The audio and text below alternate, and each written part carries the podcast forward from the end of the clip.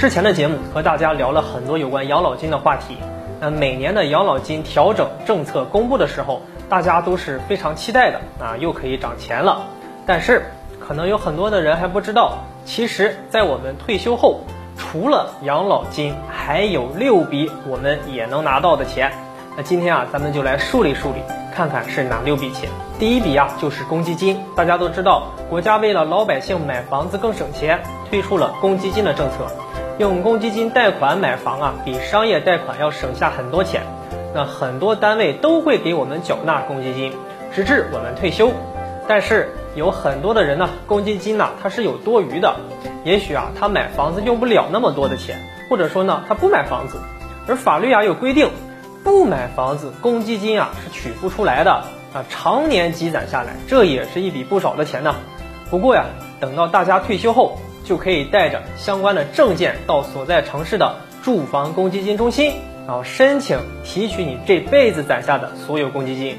第二笔啊，就是企业年金。很多大的企业，尤其是国企啊，在招聘的时候都会告诉你，啊，我们有五险两金的待遇。这两金指的就是公积金和企业年金。那这个企业年金，大家呢可以把它理解为公司为你设置的养老保险。那你自己啊缴纳一部分，公司再为你缴纳一部分。那等到你退休后，那有的企业呢是一次性的啊把它们返还给你，那还有的是分期的返还给你。第三笔钱是独生子女补贴啊，这类补贴我们在之前的节目中呢跟大家说过很多次了。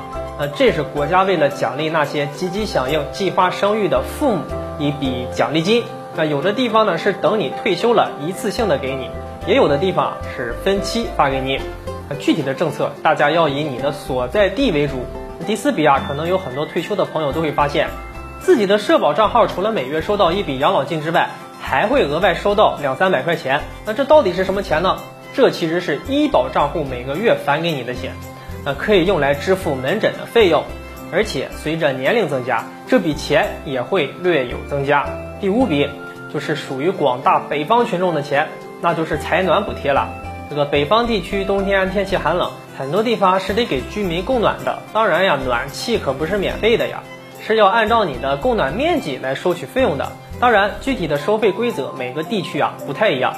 那有些地方的取暖费啊，一次可能就交个几千块钱。但是国家对于那些退休的人群呢是有补贴的。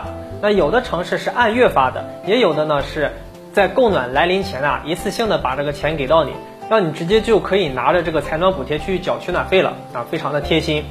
最后一笔钱就是高龄老人津贴。大家都知道，谁都有老去的一天。那等到我们八九十岁了。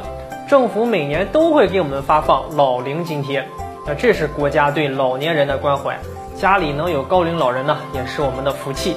所以大家看到，除了养老金，咱们退休人员还有这么多的钱可以来拿，那大家千万不要错过了。好了，本期的话题就和大家分享到这里，我们下期节目再见。